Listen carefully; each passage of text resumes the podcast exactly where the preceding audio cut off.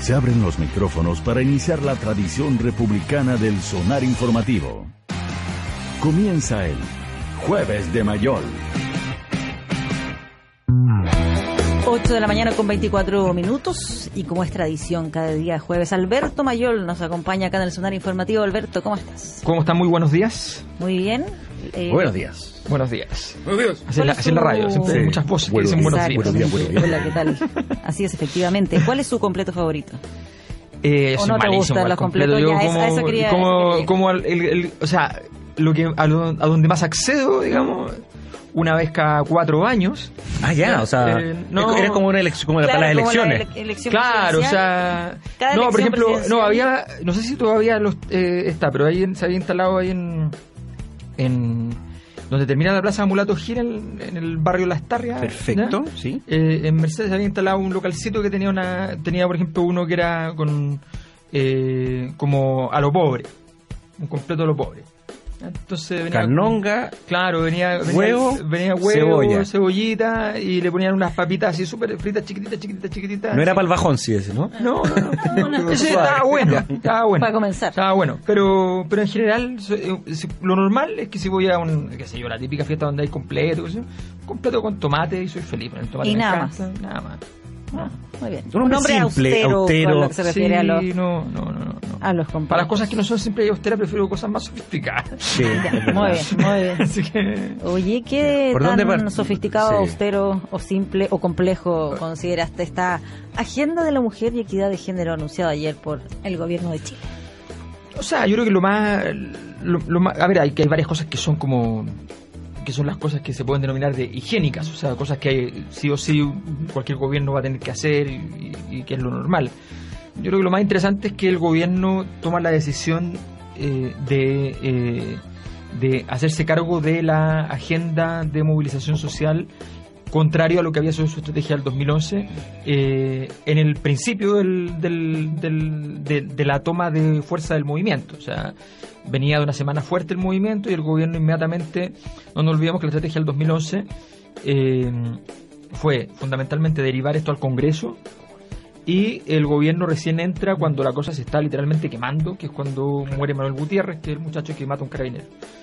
Eh, y recién allí, que fines de agosto, con una movilización que parte en esta misma época. Eh, recién entra el gobierno. Aquí apenas hay una semana más intensa, el gobierno eh, comprende el carácter estructural de la demanda y entonces saca una, una solución. Como, como experimento así de- de- de política aplicada, es bien interesante ver porque ante un estímulo eh, parecido, una movilización social que incluye elementos culturales eh, y que tiene una, una, una inusitada fuerza, eh, el mismo gobierno toma dos decisiones distintas y vamos a ver cómo, cómo le va. Yo tengo la impresión de que efectivamente lo que hizo ahora es lo correcto. Y un aprendizaje, ¿no? Te lo hablamos. Yo creo que un aprendizaje, Sí. yo creo que efectivamente eh, el gobierno de Piñera, naturalmente, la segunda vez eh, comprendió cosas. ¿ya? Ahora, no es obvio. O sea, desde No, la instalación del gabinete, pues este es un gabinete al inicio Sí. mucho más político que el primer gabinete de. Exacto, ahora tienen un desastre igual en el gabinete, lo que pasa es que, claro, pero, pero efectivamente ha- han sorteado las agendas, los, escenarios los han sorteado mejor. Lo- los mismos, los personajes, los ministros están debilitados, pero las agendas ellos las han mantenido bastante bien. También tiene que ver con que al frente no hay nada y están en devastación y qué sé yo, pero igual dentro de todos han manejado bastante bien la- las agendas y siempre hay alguien que salva, salva la situación. Está la ministra de, de Cernam, que efectivamente fue capaz de, salir al cruce directamente a, otro ministro, lo que fue muy bueno porque en el fondo empató el, el partido a nivel de ministerios y no, no expuso al gobierno una posición uniforme. Y a veces, claro, a veces eso es bueno, a veces suena como inconsistencia, pero en temas como esto, simplemente tener, tener una división, un conflicto interno, puede significar para la ciudadanía que por lo menos el gobierno está en examen, está en estudio de cuál es su posición. Ya, pero ¿tú crees que fue una buena estrategia del gobierno eh, intentar hacerse cargo del tema que se está manifestando en las tomas, en, en las manifestaciones? ¿O crees que igual hay una, un punto que va a seguir generando reclamos, eh, como es lo que pasa con el ministro de Educación, Gerardo Varela? Yo creo que no, yo creo que eso tiene más que ver con, efectivamente con, la, con, con los movilizados. Lo que pasa es que todo movilizado tiene que lograr conquistar el, el alma de los no movilizados. Si no, la movilización pierde sentido. eh, y ahí se transforman en una, en una movilización onanista, digamos, que no tiene ninguna ningún, orien- ningún horizonte. ¿no? Es movilizar por movilizar. Claro. nomás, nada más. Entonces, el, el- lo, que, lo, lo que tiene que hacer la, la movilización es efectivamente construir un clima. Ese clima se construyó en este movimiento con mucha fuerza, eh, se- por- sobre todo por lo que pasó en la Católica, al mismo tiempo que lo que estaba pasando en el Vaticano. Entonces, la, la- la conjunción de elementos era espectacular y al mismo tiempo que la Católica había liderado el tema de la, de la objeción de conciencia, entonces se, se- se le enredó completamente a- al mundo más conservador la, la agenda. Y Piñera, como siempre que ve que se está enredando algún mundo, se desmarca y, eh, y decide jugar por su cuenta con sus propios con sus propios recursos. Yo creo que en general esto le va a servir porque eh, lo- los movilizados es muy difícil que logren decir que toda una agenda que tiene que ver con medidas, con políticas públicas, con, con criterios, con, i- con una intervención del sistema de ISAPRE, con una serie de, elementos, es muy difícil ir y decir que por una, por una cuestión ritual, ¿ya? tú exiges que se vaya X, entonces se, se te vuelve difícil de administrar. Tú tienes que hablar siempre, eh, lo, lo complejo de un movimiento cultural es que los movimientos culturales quieren cambiar el sentido común, pero para conectar con la ciudadanía tienes que conectar en algún punto con el sentido común. Entonces tienes que conectar y cambiar el sentido común al mismo tiempo. Y eso es muy y, difícil. y no es rápido, además. Y por no es rápido. Si es el tema. y además no es rápido. Ahora, aquí hay una, hay una, esto es una agenda mundial, además conducida eh, y liderada por la industria cultural, por tanto, igual ha sido más rápido de lo normal, porque básicamente no es un, no es un movimiento, digámoslo con todas sus letras, no es un movimiento de resistencia. Porque, porque en la práctica hay muchos poderes en el mundo que están en contra y otros muchos poderes que están a favor.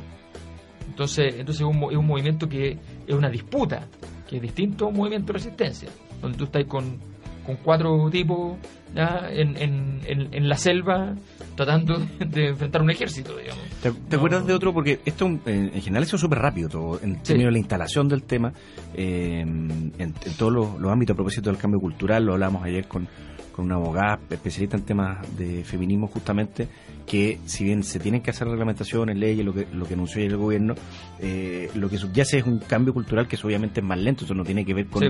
con reglamento, con una ley, eh, ni siquiera con la constitución. Eh, ¿Te acuerdas de algún otro movimiento que haya tenido una instalación tan rápida y tan transversal al menos en los últimos años? Yo al menos no me acuerdo a este nivel, digamos. No, no, lo, o sea, lo- no, porque no, en general, por ejemplo, lo que pasó el, el, el 2011 es un movimiento mucho más de carácter social que cultural, pero tiene un elemento cultural muy importante que es la impugnación al lucro. eh, como concepto genérico y la, la, la aparición inédita en el Chile neoliberal del tema gratuidad.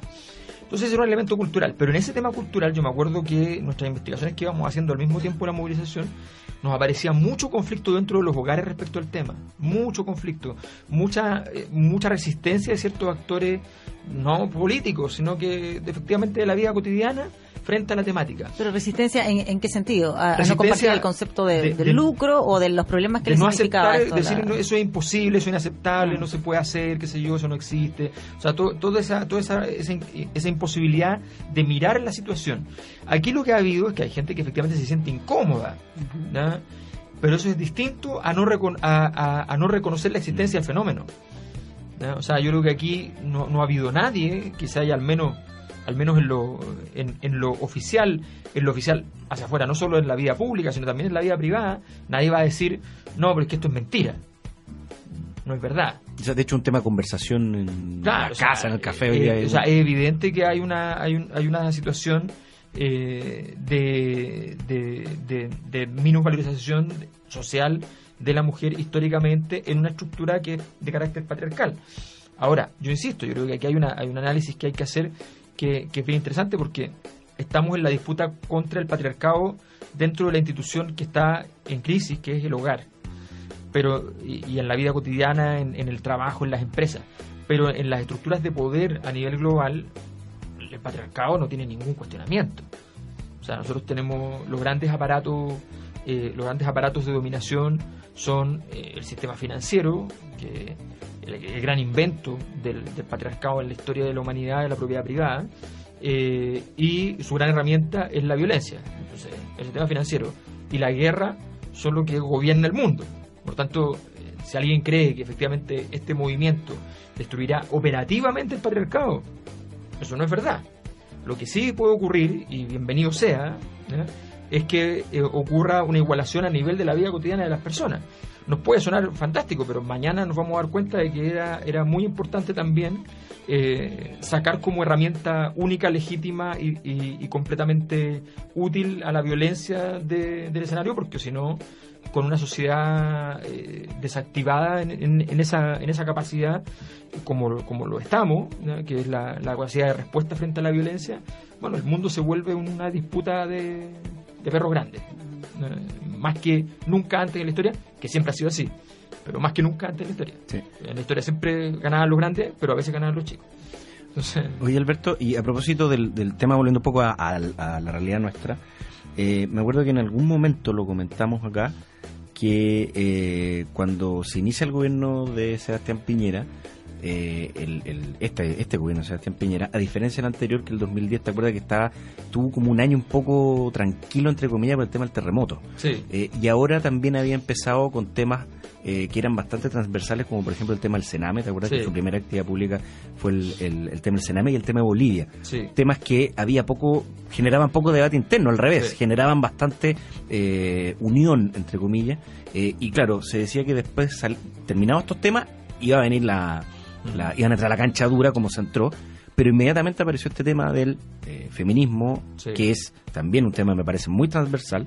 Eh, y que también hay poco debate. ¿Crees que también es una es una vuelta a, a, que el gobierno aproveche estos temas justamente con la rapidez que lo hizo para también dejar de lado eh, temas que evidentemente lo van a complicar y lo van a llevar a una cancha más dura? Piñera se siente muy cómodo en situaciones donde él tiene que usar su osadía. Él, no le complica tomar decisiones difíciles. Es como. Es, bien curioso esto de, los, de, los dos dobletes de Bachelet y Piñera, porque son justo lo contrario. O sea, Bachelet quisiera hacer cosas mucho más osadas, pero realmente nunca se atreve. Eh, a Piñera le da lo mismo hacer esas cosas, solo le interesa que sean osadas.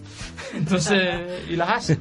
No tiene sentimientos de culpa ni de pudor. No, no, tiene nada de eso. Pero le gusta esta idea de decir, oye, esta cuestión debieron haberlo hecho ellos, lo voy a hacer yo. Entonces, entonces para él esto es fantástico, ir a hacer la agenda más modernizadora sobre la mujer en, la historia de Chile, cuando acaba de terminar un gobierno que se declaró feminista en su primera, al menos en su primera ocasión. Eh, y resulta que no lo hizo eh, e institucionalizó la discusión a niveles ya burocratizantes y, se, se, obstaculizó. Entonces, eh, a Piñera le encantan esos escenarios porque son escenarios donde él efectivamente tiene, lo, tiene, tiene los recursos políticos para hacer cosas. Lo que le cuesta hacer a, Piñera siempre es conducir el, timón del barco, porque como, como hace muchas cosas sueltas, al final el, el, gobierno empieza como a fracturarse en su interior eh, yendo para distintas direcciones. Eh, y eso es lo que le pasa en el tiempo, por eso normalmente su primer año más o menos siempre, siempre anda, anda razonablemente bien y después se le empieza a enredar. Ahora, hay que decir que también una razón para que los gobiernos no se enreden a la derecha es que parte de nuestra cultura, otro cambio cultural que lo veo muy difícil de que ocurra próximamente, es que a la derecha, por su tradición oligárquica, se, eh, se le concede inmunidad a cierto tipo de pecados. O sea, por ejemplo... ¿Los delitos económicos? Se entiende, se entiende que la miseria humana ¿ya? no es algo que se le, que, por lo cual se deba analizar a la derecha. O sea, si, si, dicen una cosa espantosa, inaceptable, denostativa, qué sé yo, dicen, oye, qué terrible, ¿para qué dijo eso? ¿Ya? Hay que cuidar la forma. Nadie se le ocurriría decir, qué horror que piense eso. No, dice, hay que cuidar la forma, mejorar la comunicación. y, por favor, porque, porque es parte de un pacto, esto es más largo, pero una investigación que nosotros hicimos hace muchos años nos dimos cuenta que efectivamente era parte de un pacto, que la gente más pobre en Chile lo único que le pide a las élites es que no lo humillen en público, aunque piensen eso, pero no se lo digan. ¿no? No, usted me paternalista. Claro, por favor no me lo diga. Yo sé que yo tal vez no he sido suficientemente, qué sé yo, trabajador para poder salir adelante, porque además los chilenos se consideran a sí mismos, se, se valoran su trabajo, digamos, es muy notable ese, argumento. Eh, y por tanto le dicen, eh, pero de verdad, pucha, eh, no me diga eso, no me diga eso, y yo no lo jodo a usted con todo su poder y qué sé yo. Ese pacto Es como el patrón, la hacienda, es lo la mismo. hacienda, es lo es la hacienda. Mm. Claro, es la hacienda transformada en vida cotidiana. Entonces, esa, ese pacto hace que nadie le diga a Piñera, no, o sea, es que esto es inaceptable, qué sé yo. En cambio, alguien de izquierda, centro izquierda, dice una cosa Claro. limitadamente cercana En lo público y lo privado. lo público y lo privado, y, y es Chao. un desastre porque a ver cómo es posible.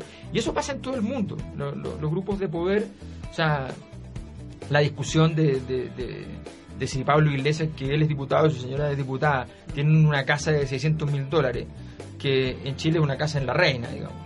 ¿Ya? Claro. Eh, o sea, Y con paltas adentro, digamos.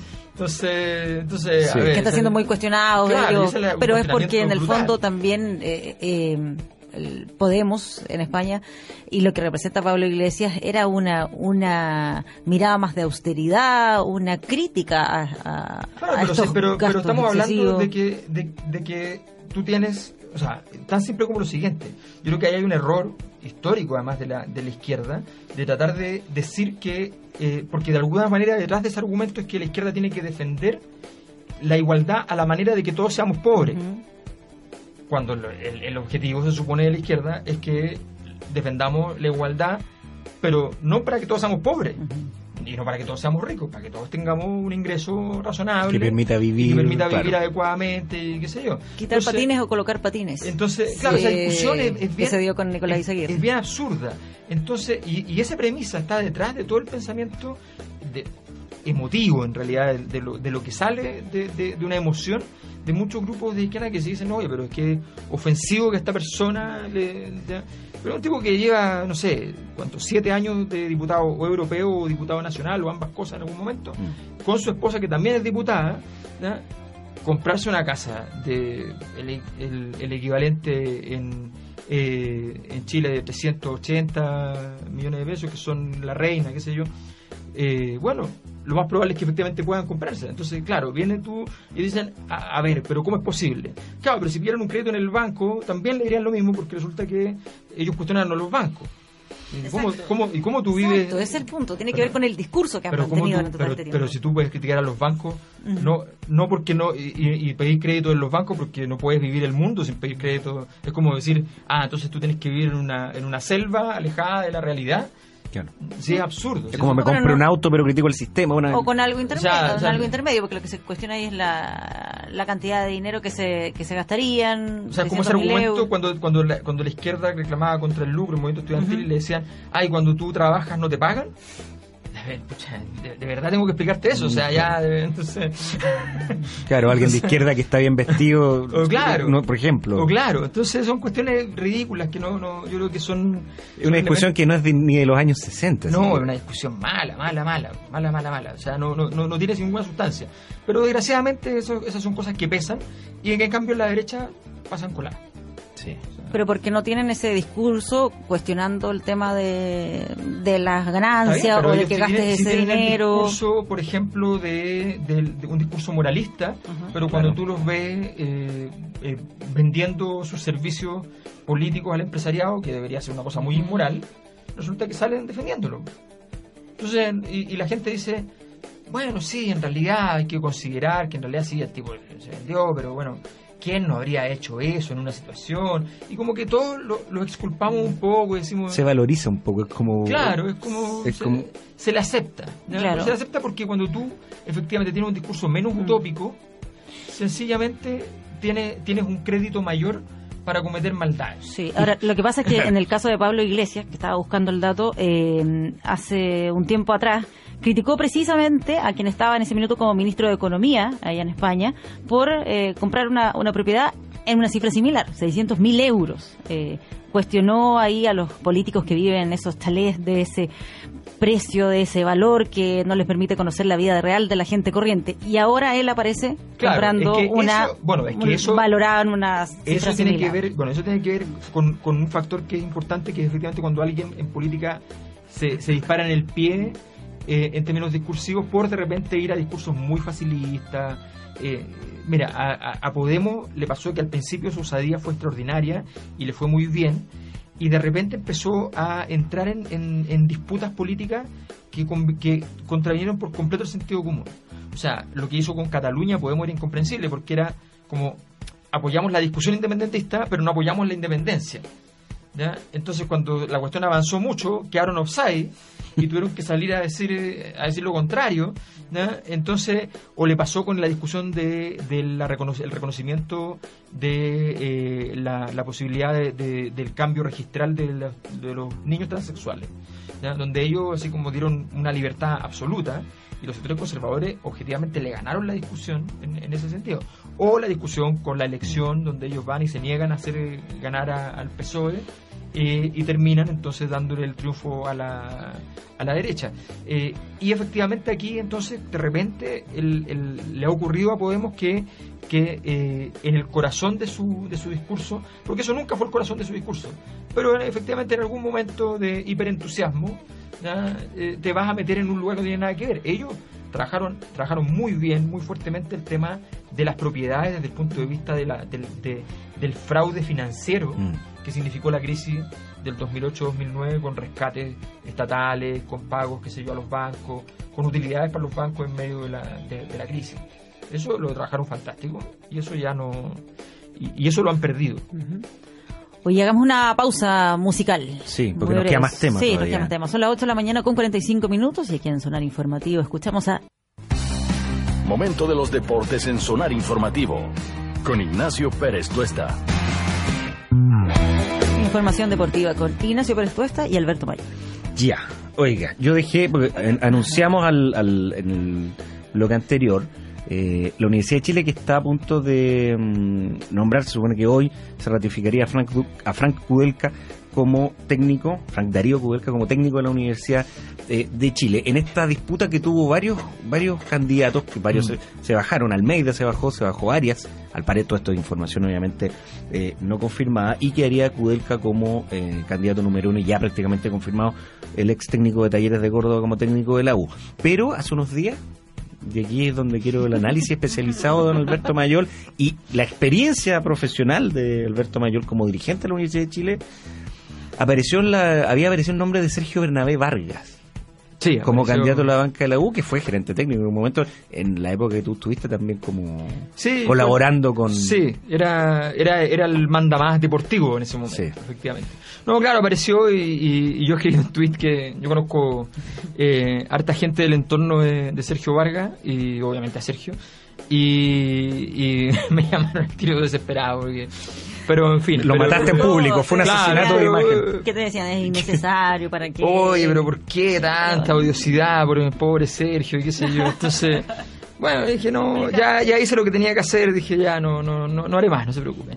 Eh, Pero no, contemos por qué, porque eh, tú lo contaste en el tweet, Sí, fue debidamente retuiteado Sí. en su momento. eh, ¿Cuáles fueron las decisiones? Porque No, claro, hay varias decisiones, pero Lo de Capitano. bueno, lo de Capitano, que es súper famoso, digamos, que estaba trabaja- entre Fernando Díaz y Capitano, ¿es Estaba verdad? entre Fernando Díaz y Capitano y, y la balanza la dejaba Sergio porque nosotros consideramos en- en- que era importante que la decisión la tomara fundamentalmente el, el gerente. Si bien había una comisión que estaba como a cargo de seleccionar, al final la última palabra tenía que tenerla Sergio. ¿Qué año fue el 2005 Uy, 2005. o 6? Sí, Fernando Díaz parece que venía a ser campeón con la Unión. Había, Puede sido, ser. había estado Y claro. eso lo llevó como a ser candidato Claro. para la U. Eh, y había presentado un plan de trabajo bien bueno, bien, bien así, bien armado, digamos. Un plan de trabajo, propiamente tal.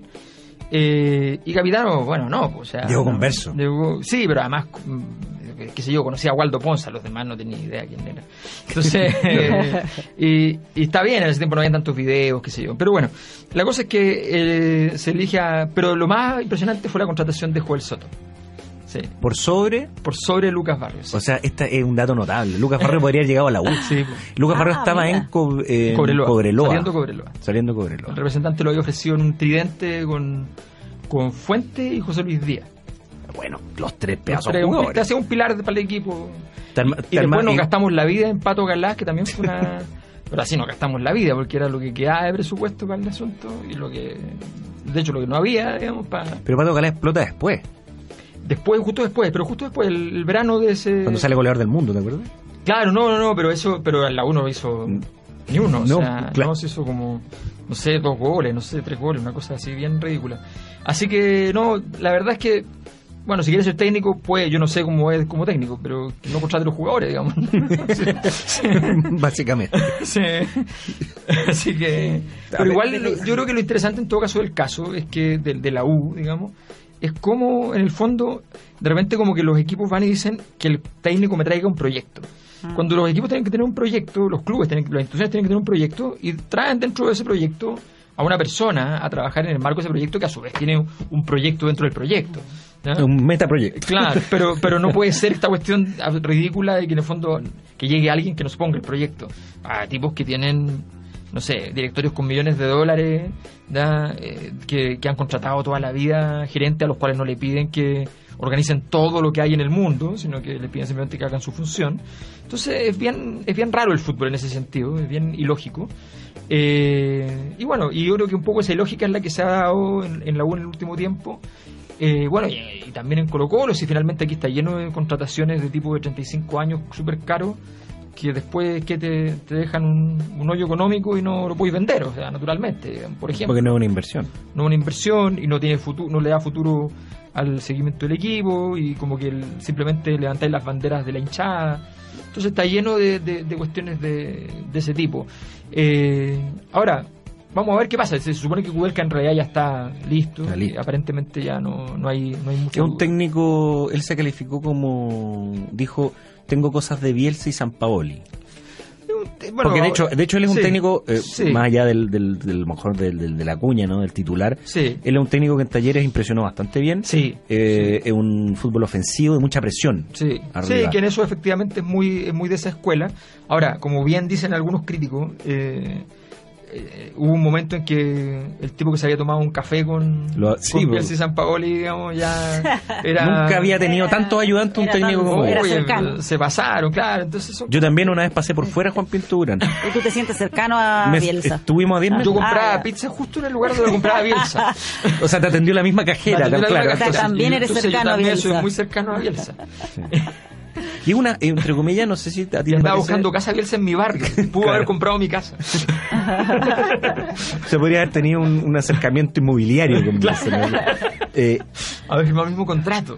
no sé si te parece a ti que quizás, guardando todas las proporciones del caso, Kudelka vendría a ser como una apuesta parecida a la de San Paoli en Sí, su momento. sí, un poquito parecido. La diferencia con San Paoli es que lo que se había, tú conoces mucho mejor cuando habías visto el trabajo que había hecho en O'Higgins, que era realmente espectacular. O sea, uno veía jugar a O'Higgins y era un equipo que se veía muy estructurado, así como muy de, más allá de los jugadores, estructurado como un cuando tú veías un equipo, veías un equipo inglés, ponte tú. Veías a O'Higgins y decías, eh, Claro. qué sé yo, desbordando por todos los costados. De hecho, revitaliza a Boseyur Sí. cuando juega en O'Higgins. Claro, bueno, pues Junior O'Higgins era una cosa extraordinaria, o sea, era un jugador que te da pavor enfrentarlo.